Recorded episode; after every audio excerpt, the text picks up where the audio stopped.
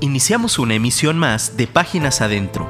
Escucha a Beto Sosa conversando sobre los pasajes bíblicos que edifican tu vida. Hola, ¿qué tal? Muy buenos días, mi nombre es Gerson Esquivel y te doy la más cordial bienvenida a tu programa Páginas Adentro. Gracias por sintonizarnos el día de hoy. En punto de las 11 de la mañana iniciamos con este, con este programa Gracias a Beto Sosa, titular de este programa, por hacerme la invitación a pasar este tiempo contigo, a platicar un poquito acerca de pasajes de la Biblia que edifican nuestra vida, que edifican nuestra mente, que edifican nuestro corazón, que edifica nuestro espíritu. Como ya lo sabes, la intención de nosotros al hacer este tipo de programas es que salgas bendecido, que estés bendecido en tu trabajo, en tu oficina, en el coche, haciendo ejercicio, en cualquier lugar donde tú nos estés escuchando. Gracias nuevamente por escucharnos. Ya sabes que puedes contactarte con nosotros a través de nuestro WhatsApp de la Proverbia o a través del WhatsApp de Beto Sosa. Ahorita en un momento más te lo voy a dar. También puedes contactarnos a través de nuestras redes sociales. Puedes buscarnos como Dun Radio. Estamos en Facebook, estamos en Twitter, estamos en Instagram y puedes dejarnos un comentario en cualquiera de nuestras redes sociales, además de que puedes escribirnos también por medio de la página de internet. En la página de internet cuando tú ingresas en la parte de abajo hasta el final vas a encontrar un formulario en el cual nos dejas tu nombre, tu correo electrónico, tu teléfono y nos puedes dejar algún mensaje con respecto a la programación, al programa del día de hoy, a algún comentario sobre los demás programas que se transmiten día con día a través de nuestra plataforma de Dun Radio. Gracias por estarnos sintonizando, de verdad muchísimas gracias por el favor de tu atención. En ocasiones cuando nosotros fallamos a Dios nos sentimos acusados o creemos que hemos perdido todo, absolutamente todo delante de Dios. Solo debemos tomar decisiones y que estas decisiones sean sabias para estar cerca de Dios y poder recibir lo que Él quiere darnos. Mira, te voy a contar una historia. Hace muchos, muchos, muchos, muchos años, cuenta la historia que en el fondo del mar, bueno, no tanto en el fondo del mar, sino en una parte del mar, había una familia de cangrejos.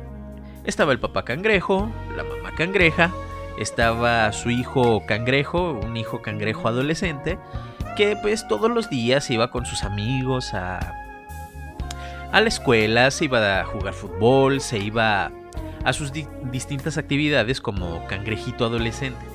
Un día de estos, llega bien emocionado a su casa y le dice, papá, papá, mis amigos y yo vamos a ir al centro a hacer una manifestación contra la concha, porque realmente cuando nos ponemos a jugar, aún las tortugas son más rápidas que nosotros y se mueven más ágiles que nosotros y a nosotros nos estorba la concha. Y su papá le decía, oye, cálmate, cálmate, la concha que traes eh, a cuestas es la que te da protección de todos los peligros que hay en el mar. Entonces, eh, le dice, mira hijo, te voy a contar una historia. Hace muchos años cuenta la leyenda que allá en la superficie había un humano llamado Jorge que vivía con su familia y que a él no le gustaba usar zapatos. Y este muchacho eh, un día sus papás lo dejaron andar sin zapatos y porque él decía, es que yo quiero sentir el pasto sobre mis pies, el agua y el rocío que cae sobre el pasto en mis pies al momento de yo estar caminando por el pasto sin zapatos, porque si tengo zapatos no puedo disfrutar de todo esto. A lo cual el papá de este humano le contestó y le dijo, hijo, usa zapatos para protección, porque qué tal si algún día pisas una piedra o te lastimas o pisas algo que te puede herir tus pies. No, papá, yo no quiero usar zapatos, yo quiero ser libre, yo quiero ser libre. Y entonces el papá cangrejo pone una de sus tenazas sobre el hombro de su hijo cangrejo. Bueno, si es que los, los, los cangrejos tuvieran hombros y, le, dije, le dijo, ¿sabes qué pasó con, con este humano? Y le dijo, no, papá, ¿qué pasó? Y le contesta, pues un día decide quitarse los zapatos, decide experimentar la libertad, caminar por la playa, caminar por el pasto, caminar por donde él quisiera sin zapatos. Y un día tuvo un accidente pisó un vidrio que estaba en la calle y pues se perdió del mejor juego de su vida, se perdió de la, de la graduación de la escuela y muchas cosas que pudo haber hecho con sus amigos solo por haberse quitado los zapatos. Entonces el papá cangrejo le dice al hijo cangrejo, hijo, moraleja, hay muchas cosas en nuestra vida que nos marcan límites. Por ejemplo, al humano quería sentirse libre, pero traer unos zapatos lo guardaba. A ti, tú sientes que probablemente la concha que traes cargando es un estorbo para ti, pero te ayuda y te protege de las acechanzas que hay de los depredadores y de otros animales que muchas ocasiones quieren comernos a nosotros. Y le dijo, oh, sí cierto, papá, creo que tienes razón. Voy a seguir usando la concha. Y bueno, realmente esta es una historia, es un poco burda y un poco chusca, pero yo quiero que tú entiendas, Dios nos pone límites. No lo hace para molestarnos o hacernos pasar un mal rato. Él lo hace por amor. Nos ama tanto que nos marca límites. Si nosotros los respetamos, Él nos guarda de enfermedades, de padecimientos, de dolor, de tristeza, de aflicción. Pero a pesar de eso, Dios permite que nosotros tomemos nuestras propias decisiones. Él no nos obliga a obedecerlo. Mira, quiero que tú me acompañes a leer el primer capítulo de Daniel. Vamos a estudiarlo breve y rápidamente para que conozcas por qué yo puse como título de este programa Proponlo en tu corazón. Daniel capítulo 1 versículo 1 dice lo siguiente. En el año tercero del reinado de Joacim, rey de Judá, vino Nabucodonosor, rey de Babilonia, a Jerusalén y la sitió, y el Señor entregó en sus manos a Joacim, rey de Judá, y parte de los utensilios de la casa de Dios, y los trajo a la tierra de Sinar, a la casa de su Dios, y colocó los utensilios en la casa del tesoro de su Dios. Y dijo el rey Aspenaz, jefe de los eunucos, que trajese a los hijos de Israel del linaje real de los príncipes, muchachos en quienes no hubiese tacha alguna, de buen parecer, enseñados en toda sabiduría, sabios en ciencia y en buen entendimiento, e idóneos para estar en el palacio del rey, y que les enseñase la letra y la lengua de los caldeos. Mira, por principio de cuentas, yo quiero decirte que, como aquí lo dice en el, versículo 4, la intención del rey Aspenaz era que llevaran a jóvenes judíos, jóvenes que fueran guapos, que fueran inteligentes, que fueran de la casa real, para enseñarles una nueva lengua y nuevas tradiciones. Lo primero que quiere hacer Dios con un hijo de Dios, con un príncipe, vaya, como lo eres tú y como lo soy yo, porque pues Dios es rey, nosotros somos sus hijos, el hijo del rey se le llama príncipe, tú y yo somos príncipes de Dios, somos sacerdotes, estamos aquí nosotros en esta tierra para proclamar el reino de Dios, para proclamar todo lo que Dios hace y que las personas puedan conocerlo. Pero lo que el enemigo hace es tratar de cambiar tu lenguaje, tratar de cambiar tu comportamiento para que te adaptes a este mundo. Y esto era lo que el rey Aspenaz estaba pidiendo, que trajeran a estos chicos, este, a estos chavos, a estos jóvenes. Y no solamente lo voy a centrar en los jóvenes, sino también en los adultos, porque tenemos mucha audiencia eh, de distintas edades. Jóvenes o adultos y que les iban a enseñar totalmente cosas diferentes, ciencia, costumbres, lenguas, tradiciones de los caldeos, cosas que eh, iban en contra de la voluntad de Dios. Versículo, uh, versículo 4 dice, muchachos en quienes no hubiese tacha alguna, de buen parecer, enseñados en toda la sabiduría, sabios en ciencia y de buen entendimiento, e idóneos para estar en el palacio del rey y que los enseñasen, que les enseñasen las letras y lengua de los caldeos. Y les señaló el rey ración para cada día de la provisión de la comida del rey y del vino que él bebía, y que los criasen tres años, para que al fin de ellos se presentaran delante del rey. Él conocía las cosas que lo contaminaban. Daniel conocía qué cosas lo iban a contaminar. Y de entre esas cosas estaba la comida que el rey comía cada día y eso sería parte de su alimento. Como en la historia que te conté, Dios pone delante de ti las cosas que dentro de la ley están para no hacer y para obedecer, pero Él permite o Él te permite a ti tomar tus propias decisiones. En el caso de Daniel era lo mismo. A ellos le señalaron una porción de comida y Daniel sabiendo que no le convenía, que Dios ponía límites y decía no comas de este cierto tipo de comida, no hagas estas prácticas, no se casen eh, los judíos con otras naciones, ni den sus hijos y sus hijas a otras naciones, no adoren a dioses falsos, no hagan ciertos rituales, no hagan todas estas cosas, Dios los hace para proteger. Del mismo modo, este hijo cangrejito tenía su coraza que lo protegía y el hijo del humano tenía los zapatos que lo protegía. Dios pone límites en tu vida, alrededor de tu vida, no para fastidiarte, pone límites para guardarte porque Él tiene un propósito muy especial para tu vida, pero en muchas ocasiones eh, nosotros no podemos alcanzar a completar ese propósito que Dios tiene para nuestras vidas porque en lugar de guardar estos límites y enfocarnos a buscar a Dios, la presencia de Dios y cumplir esos propósitos, ese llamado, ese anhelo del corazón de Dios sobre nuestras vidas, nos enfocamos en hacer cosas de nuestro propio deleite. En el caso de Daniel, Daniel sabía que la comida que el rey comía no le agradaba a Dios y no se quería contaminar. Dice en el versículo 6, entre estos estaba Daniel, Ananías, Misael y Azarías de los hijos de Judá.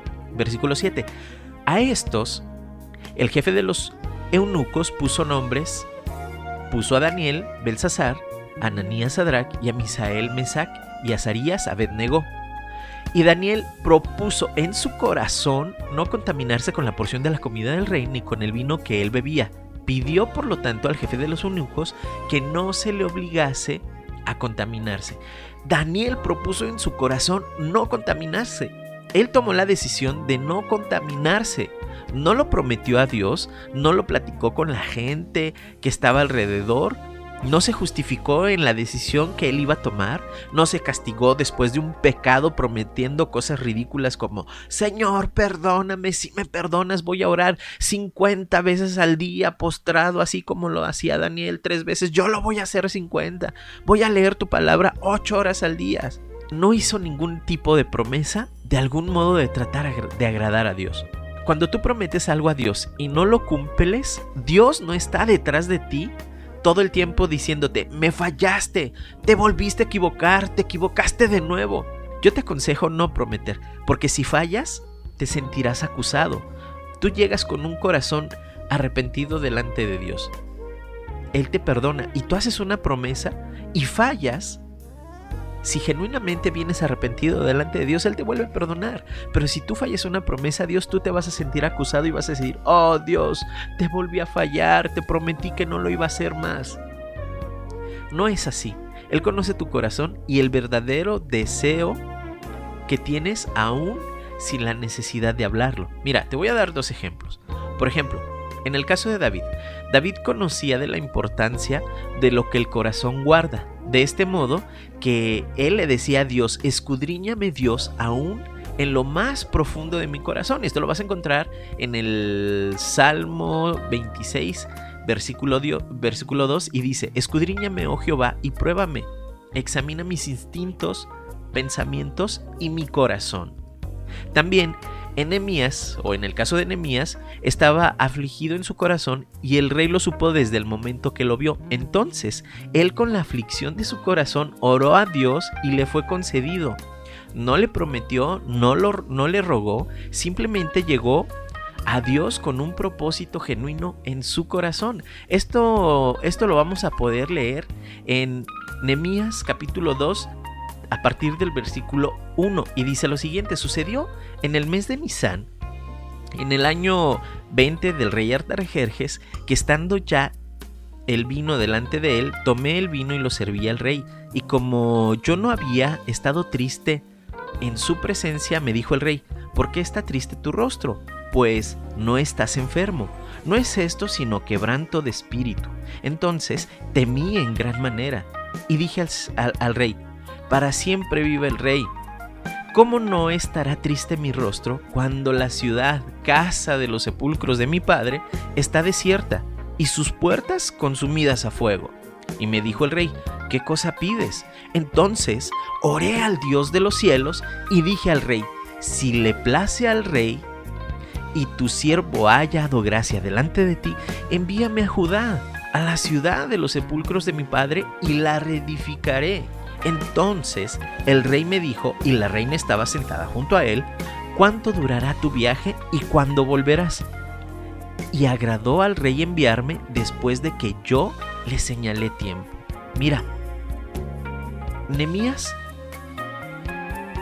no tuvo que prometer nada a Dios.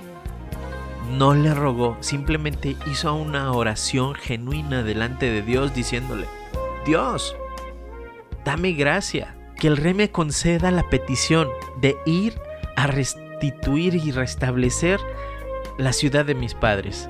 Y Dios lo concedió porque Dios conoce la intimidad del corazón. Vamos a seguir leyendo. Daniel capítulo 9 dice lo siguiente, y puso Dios a Daniel en gracia y en buena voluntad con el jefe de los eunucos. Le dio gracia delante del jefe de los eunucos. Dios ve la verdadera intención del corazón y cuando la intención de tu corazón es buena, Dios comienza a hacer las cosas en tu vida. Quizá tú digas, pero yo estoy esperando la bendición económica y no llega, la sanidad y no llega ese trabajo y no llega. A mi familia postrada a los pies de Cristo y no llega. ¿Acaso será que la verdadera intención de tu corazón no es la correcta? No seas tú como aquel chavo o chava, señor, señora, joven o joven que decía, Dios, si tú me bendices, ahora sí voy a diezmar. Si tú me bendices, ahora sí voy a ir, voy a, ir a la iglesia. Obviamente, pues tú sabes cuál va a ser la respuesta, ¿no? Si si, tú oras de esta manera, pues tú y yo sabemos cuál va a ser la respuesta. Quiero seguir leyendo Daniel capítulo 1 versículo 10. Y dijo el jefe de los eunucos a Daniel, temo a mi señor el rey, que señaló vuestra comida y vuestra bebida, pues luego que él vea que vuestros rostros son más pálidos que los de los demás muchachos que son semejantes a vosotros, condenarán para mí con el rey mi cabeza. Entonces Daniel dijo a Melzar, que estaba puesto por jefe de los eunucos, sobre Daniel, Ananías Misael y Azarías, te ruego que hagas la prueba con tus siervos solo por 10 días y nos des legumbres a comer y agua a beber. Compara luego nuestros rostros con los de los muchachos que comen la ración de la comida del rey y haz después con tu siervo lo que según tú creas conveniente. Consintió pues con ellos en esto y probó con ellos diez días, y al cabo de diez días pareció el rostro de ellos mejor y más robusto que el de los otros muchachos que comían la porción de la comida del rey. Así pues, Melzar se llevaba la porción de la comida de ellos y el vino que habían de beber y les daba legumbres.